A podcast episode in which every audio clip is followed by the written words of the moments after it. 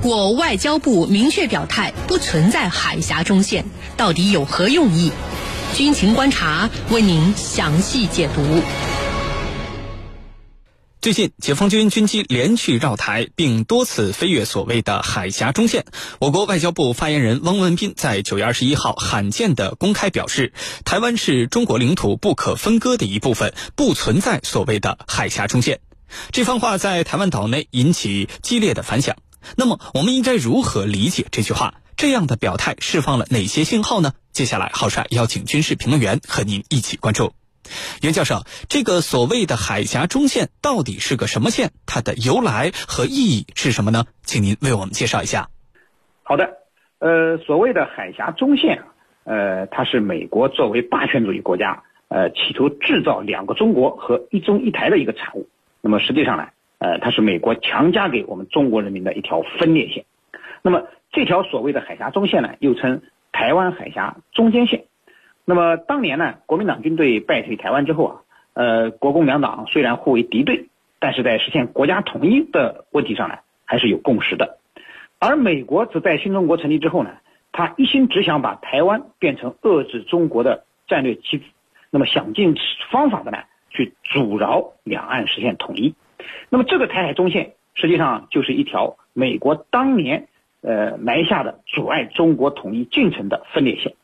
那么当时呢，在国民党军队退守台湾的情况下，美国为了达成控制冲突规模，呃，明哲保身，不使美国过度陷入两岸冲突的危机之中，那么当时美军太平洋司令部的一个军官叫戴维斯，就画了一条在台湾海峡呈东北西南走向的台海中间线。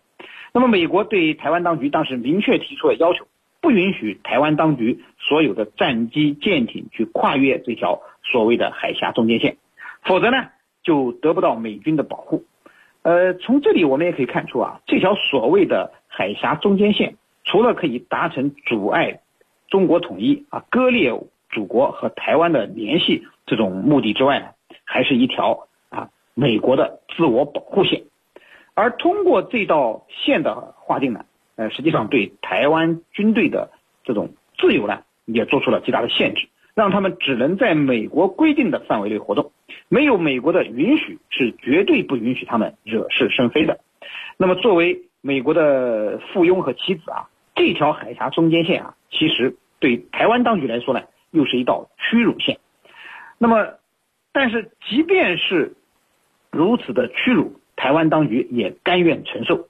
但是呢，啊，我们看到啊，呃，台湾当局啊，宁愿承受这种屈辱啊，也要。呃，强调所谓的呃台海中间线，那么实际上就表明了台湾当局企图把这个台海中间线变成他们呃以武谋独的这种阴谋线，呃，所以综合来看，这条所谓的海峡中线，呃，既是非法的，更是无理的。那么，呃，台湾作为中国领土不可分割的一部分，台湾海峡怎么可能有什么中间线之说？现在去否认这个台海中间线，飞越台海中间线。那么是有效捍卫祖国统一、震慑台独势力和域外干涉势力的一个必然选择。啊，主持人，好，谢谢袁教授。这次我国外交部发言人罕见的公开表示，不存在所谓的海峡中线。那么，我们应该如何理解这句话？这样的表态释放了哪些信号？请程教授为我们解答。正如刚才袁老师所说，这个台海中线啊，它是在历史上来说呀，它是当年。这个美台签署的共同防御条约里头，来协防台湾期间所设定的。那么，美军为什么要设定这条线呢？就是美军设的设置这条线，就告诉台军，你不能越线，你的军机、战舰，你必须在这条中线以东来进行活动。如果说你越过了这条线，那我就不会去保证你的安全了。实际上就是控制台湾当局，不要让他挑衅，不要让他过这条线。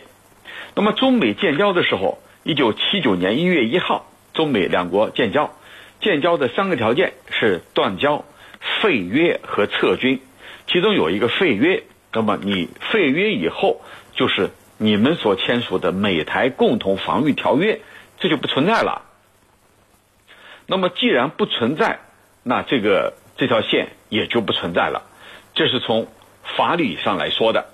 我们再从另外一个角度来说啊，从海域观点来说，那么台海中线的位置，它实际上它是一个传统的经济海域。呃，通常来说，这个它是两个国家之间，如果说啊，这个两个国家之间需要画一条线的话，那么它会存在这一条线。可是现在台海之间它不是两个国家呀。它台湾是中国的一部分，这是我们从来就没有改变过的。因此，台湾海峡实际上它还是属于我们的内水，并没有国际法当中所称的、所形容的这种划界的问题。因此，台海中线它是没有任何法律的约束力的。那么，我们回到现实当中啊，这是过去的一个从历史到今天的一个延续。从现实当中，我们这一次。无论是我们国防部发言人还是外交部发言人，都讲得很清楚，包括台军和解放军两军的军机在空中对垒的时候，也讲得很清楚，没有台海中线啊。我们解放军讲得很清楚，没有台海中线，也就是说，呃，从这个当年的历史法理到后来到现实当中，我们就从来没有承认过台海中线，而事实上呢，我们的。辽辽宁号航母从台湾海峡经过的时候，也根本就无视台海中线的存在。那么，它所释放的信号是很清楚的，告诉你台湾当局啊，民进党当局，还有美国方面，台湾是中国的一部分。这不是国与国的关系，而是我们的内政，没有台海中线，任何时候都没有，我们也从来没有承认过，台湾就是中国的一部分，这是我们的内水。同时呢，也政策美国方面，你不要动不动没事就来挑衅。从这个台海中线的所谓的台海中线的西侧通过啊，这是最新的举动。美军的军舰从台海中线所谓的台海中线的西侧通过来挑衅我们。那么这一次我们讲明了，没有这个线。那既然没有这个线，下一步我的举动就是按照我们的内水的所有的准备来进行了。那么你美国要听好了。这不是台海中线，不是国与国之间的界限，而是我们的内政问题，而是我们的内水。那么我就按照内水的处置方式原则来进行。无论你美国和台湾所声称的台海中线没有任何法律的约束力，对我们来说，我们根本不予理睬。台湾就是我们的内政，就是中国的一部分。无论是谁，都不可能动摇这个事实。我认为这次我们的反应，我们的这个表达是非常非常清晰的，也是非常非常严重的啊！这是严正警告了有关方面，不要在这个地方进行任何的这个举动，否则的话，这个我们一定会这个通过我们自己的法律来采取行动。那么，你目前美国在台湾问题上的种种做法。都是不得人心的，都会受到我们的这个来进行抵制。无论你美国下一步还会采取什么样的行动，那这一切都在我们的掌控当中。我觉得我们的这个发言人所讲的，就是这样的信号啊，所释放的信号是非常非常明确的。主持人。好，谢谢程教授。在大陆宣布没有海峡中线之后，蔡英文立马搭乘专机去视察了澎湖天居部队。那么，这个所谓的澎湖天居部队是一支什么样的部队？蔡英文的做法又有何企图呢？请袁教授为我们介绍一下。好的，呃，台湾当局呢搞的所谓天居部队啊，指的是台湾派驻到澎湖马公基地的一个空军的飞行中队。那么，这个中队呢？呃，被派驻到最接近我们祖国大陆的马公岛空军基地，那么以缩短呢，呃，所谓的应对时间，呃，台湾当局呢，把这样的部署啊，称之为“天居计划”，而执行这一计划的飞行中队就被称为了“天居部队”了。那么最早执行“天居计划”呢，是台军早期的战机 F 五 E 的中队，但是呢，F 五 E 啊，我们知道它已经年代久远，实在难堪大任，后来呢，台军呢就调派了。呃，他们自产的 IDF 金国号战机中队啊，来担负天居部队的任务。呃，台军呢，呃，现在还有想让他的最新装备的 F 十六 V 去担任天机部队的打算。总之啊，为了实现以武拒统的目标，可以说啊，呃，台军也是不计成本，把这些所谓最先进的战机都摆到了澎湖的马公基地。呃，实际上到了战时啊，呃，估计啊，还没等他们起飞，就会全被我军的炮火覆盖了。所以，台军所谓的天狙计划，呃，和天狙部队啊，呃，都是给台独势力壮胆用的。暂时啊，实际上发挥不了多少作用，那么只能充当炮灰。呃，此次呢，我军大量的战机飞越所谓的台海中线，呃，有效的震慑了台独势力。呃，台军的一线部队啊，更是军心不稳。那么在这种情况下，蔡英文亲临澎湖马公基地视察天驱部队，无非有两个方面的原因。一方面呢，呃，他是来给台军撑腰打气的，来安抚混乱的军心，激励萎靡不振的士气。防止台军的内部啊会因为我们解放军的强势行动而产生军心动摇的局面。另一方面啊，他实际上也是给自己来寻找安慰的。呃，可以肯定的是，面对解放军所显示的捍卫祖国统一的能力和决心，蔡英文的内心一定是恐慌不安的。他非常清楚两岸的实力对比以及台独的严重后果。现在呢，呃，只有走到一线部队，看看台军貌似强大的武器装备，蔡英文呐。才能聊以自慰，安抚一下自己受到惊吓的小心脏。当然，无论蔡英文如何以武谋独，实际上都改变不了台独死路一条的最终命运。呃，主持人，好，谢谢袁教授。我们注意到央视网发表了一篇评论，标题叫做“没有海峡中线，就像反台独从来没有中间地带”。对此，我们应该作何理解？我们官方表态不存在海峡中线，这对于接下来台海局势的发展会带来哪些方面的深远影响呢？请程教授为我们分析一下。好的，我们央视网有一个评论，对，没有台海中线，没有海峡中线，就像反台独从来没有中间地带一样。那么这句话呀，我们去理解的话，我觉得啊，第一个就是反台独是我们是不遗余力的。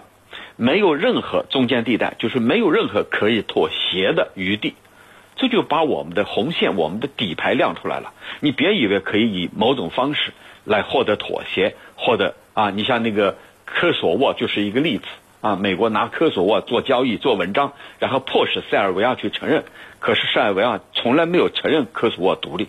那么美国就想把台湾就是做成这样的一种形式。那告诉你，没有任何中间地带，没有任何妥协的空间和余地。对十四亿中国人民来说，台湾是我们祖国的一部分，是神圣的、不可分割的一部分。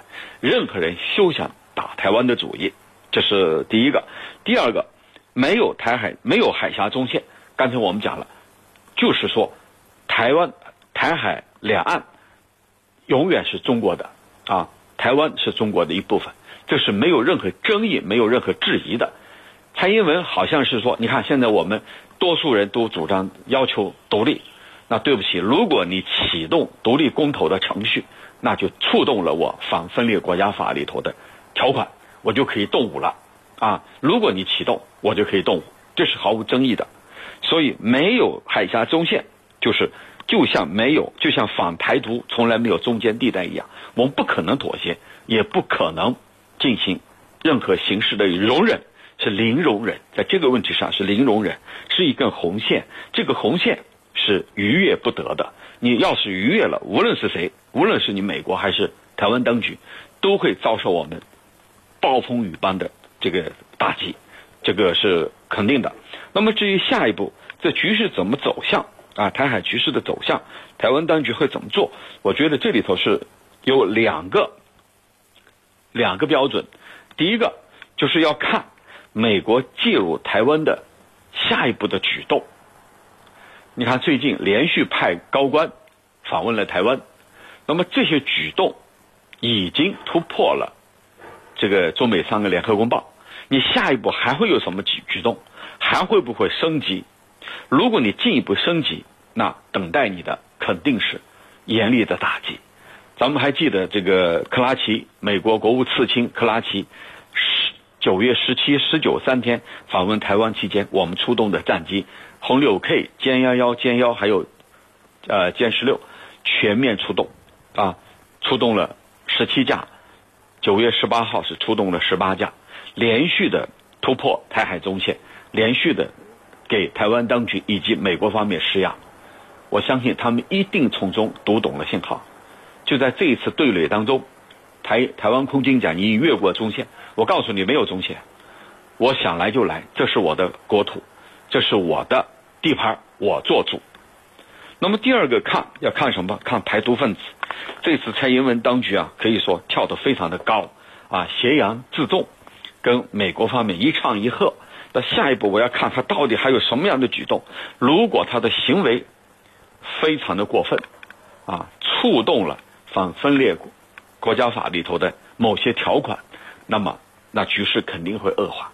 我觉得这两个看，就这两点是下一步来判断台海局势走向的一个非常重要的依据。那么对特朗普政府来说，他要选举，需要自己的支持率能够止跌反弹，靠什么？靠一些意想不到的，我们叫十月惊奇。在美国的历史上也多次出现过十月惊奇。那么十月惊奇是什么？特朗普说了，我正在下一盘很大的棋。这一盘棋到底是什么？会不会利用我们的台湾问题做文章？我觉得不能完全被排除。你看前天。